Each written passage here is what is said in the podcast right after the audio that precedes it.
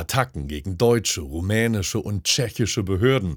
Verantwortlich dafür ist offenbar die pro-russische Hackergruppe Killnet. Wer aber steckt hinter Killnet und wie verhalten sich andere Hackergruppen mit Blick auf den russischen Angriff auf die Ukraine? Zehn Fakten und Fragen zum Krieg der Hacker. Darum geht es heute hier im Tech Talk aus Hamburg und aus San Francisco. Frage 1. Wen hat Killnet also angegriffen? Zuerst hat das Nachrichtenmagazin Der Spiegel über diese Geschichte berichtet. Ziele der Angriffe waren unter anderem die Bundespolizei und mehrere Landespolizeibehörden. Killnet hat das selbst auf seinem Telegram-Kanal gepostet. Außerdem der Bundestag, das Bundesverteidigungsministerium und wohl auch der Internetauftritt von Kanzler Olaf Scholz.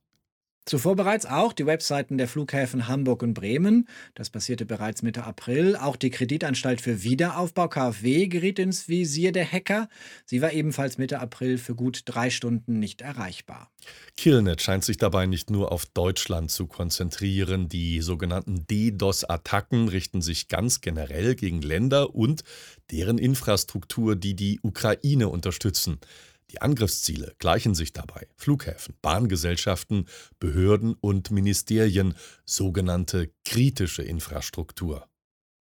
Killnet soll auch versucht haben, die Website des Londoner Flughafens Gatwick lahmzulegen, ebenso den Internetauftritt der tschechischen Bahn sowie diverse rumänische Regierungswebseiten. Betroffen auch der US-Flugzeugbauer Boeing. Am Wochenende war die Seite vorübergehend nicht erreichbar. Das hört sich zunächst aber schlimmer an, als es war. Ja, die angegriffenen Websites sind schwerer zu erreichen gewesen oder waren für ein oder zwei Stunden offline, je nachdem, wie gut der Internetauftritt abgesichert ist. Frage Nummer zwei.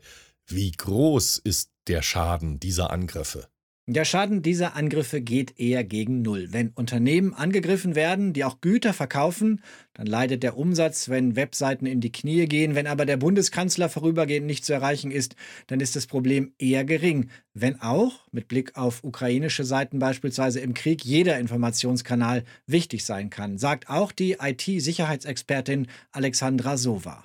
Man muss aber ähm, gestehen, dass eine erfolgreiche Denial-of-Service-Attacke ähm, und das Außerbetriebnehmen einer Webseite, gerade einer Regierungsseite aus dem Netz, sehr medienwirksam ist.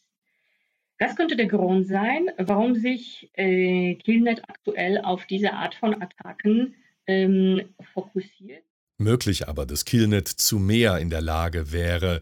Bisher sind die Angriffe der prorussischen Hackergruppe technisch nicht besonders clever gewesen, Björn. Ihr Vorgehen bezeichnen die Sicherheitsbehörden als eher pubertär. Sie bedienen sich meist technisch weniger aufwendiger DDoS-Attacken. Und damit sind wir bei Frage 3. Was sind diese DDoS-Attacken? DDoS steht für Distributed Denial of Service Attack.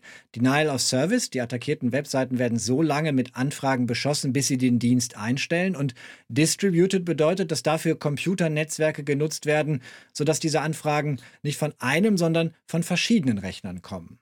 Die attackierten Behörden oder Unternehmen können reagieren, indem sie entweder ihre Serverkapazitäten deutlich erhöhen, das kostet Geld, oder die Adressen, von denen die Anfragen, der Beschuss quasi kommt, dass sie diese Adressen sperren. Die Frage ist, sind Behörden, Unternehmen entsprechend vorbereitet? Unsere Frage 4 und die Antwort lautet ja, denn westliche Sicherheitsdienste und Experten warnten schon vor Ausbruch des Kriegs in der Ukraine vor Cyberangriffen und auch mit Blick auf den Killnet-Angriff jetzt gibt es aktuelle Warnungen. Beispielsweise schon am 20. April, da erneuerte die US-Sicherheits-Cyberbehörde CISA ihre Warnung und sie erwähnte ausdrücklich auch Killnet und die bevorstehenden DDoS-Attacken. Dort ist von Gruppen die Rede, die vom russischen Staat unterstützt werden. Also, Frage 5. Wer steckt eigentlich hinter Killnet? Die sogenannten Five Eyes, Markus, die Geheimdienste von Großbritannien, Kanada, den USA, Australien und Neuseeland, die sehen hinter Killnet pro-russische Hacker, die vorwiegend aus finanziellen Motiven handelten.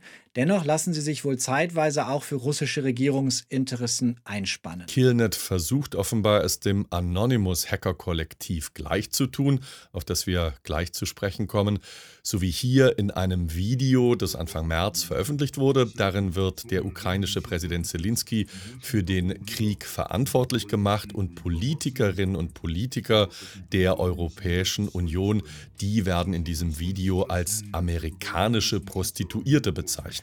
Der Telegram-Kanal von Killnet kommt mittlerweile auf fast 60.000 Mitglieder, Tendenz stark steigend. Hinter Killnet sollen zwei Männer aus dem südrussischen Belgorod stehen. Belgorod liegt direkt an der Grenze zur Ukraine. Das jedenfalls behaupten die Hacktivisten von Doomsec. Es soll sich um zwei Brüder handeln, die Anfang 20 sein sollen. Einer soll an der Staatlichen Technischen Universität von Moskau Informatik studieren. Aber wie steht es um die Verbindungen dieser Hacker zur russischen Regierung, Markus? Unsere Frage 6. Ja, bisher können wir nicht nachweisen, dass es direkte Verbindungen gibt zwischen der russischen Regierung oder dem Geheimdienst FSB und eben dieser Hackergruppe Killnet. Es gibt aber interessante Erkenntnisse mit Blick auf andere Hackergruppen, nämlich Conti, Björn.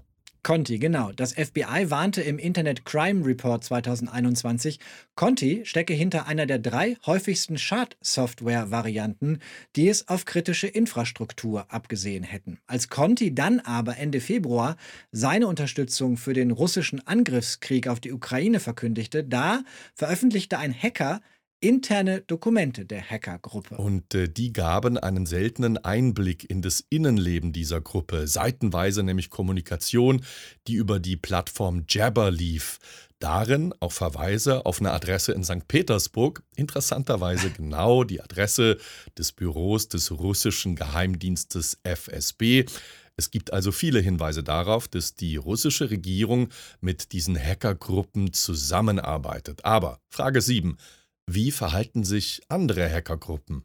Im Netz, Markus, hat sich eine Art Proxy-Cyberkrieg entwickelt, ein Stellvertreter-Cyberkrieg. Auf der einen Seite die Hackergruppe Anonymous, die in den ersten Kriegstagen viele staatliche russische Internetseiten lahmlegte, auf der anderen Seite pro-russische Hackergruppen wie Killnet, die die Taktik von Anonymous kopieren und ihrerseits Front gegen Anonymous und westliche Websites machen. Der Twitter-Account CyberNo hat versucht, den Überblick zu behalten und zählt im Moment 74 aktive Gruppen, 46 davon auf der Seite der Ukraine. Der ukrainische Digitalminister Fedorov selbst hatte ja zur Gründung der IT-Armee der Ukraine aufgerufen. Und 26 dieser Gruppen, die stehen wohl auf der Seite Russlands. So viele Gruppen, aber warum gibt es dann nicht mehr Angriffe? Unsere Frage Nummer 8. Jeden Tag gibt es Cyberangriffe, manche verlaufen erfolglos, manche werden nicht erkannt. Akteure sind staatliche Geheimdienste aller Länder, aber auch Hackergruppen mit den unterschiedlichsten Motiven. Markus. Im Ukraine-Konflikt aber bisher, zur allgemeinen Überraschung, ist da relativ wenig passiert. Große Cyberattacken auf kritische Infrastruktur die sind glücklicherweise ausgeblieben. Die IT-Expertin Alexandra Sova meint, dass Russland dazu möglicherweise in der Lage wäre, aber es schreckt vor den Reaktionen des Westens zurück. Wenn man sich für eine bestimmte Aktion entscheidet, ähm, hat man eine gewisse Gegenreaktion zu erwarten. Und hier wäre gegebenenfalls die Gegenreaktion, also tatsächlich auch die Angriffe der, äh, des Westens auf die Anlagen, äh, die kritische Infrastrukturen in Russland genauso verheerend gewesen wie in dem Szenario bei dem Angriff auf Ukraine. Also Wenig Angriffe meinen wir, aber werden denn Angriffe überhaupt bekannt? Oder gibt es sie vielleicht in großer Zahl und sie bleiben im Dunkeln, Markus? Unsere Frage 9. Und die Antwort? Von manchen Angriffen erfahren wir vielleicht nichts, von vielen aber schon, weil Websites ja dann offensichtlich nicht mehr erreichbar sind oder erbeutete Daten eben geleakt werden und dann sind diese Hacks bekannt.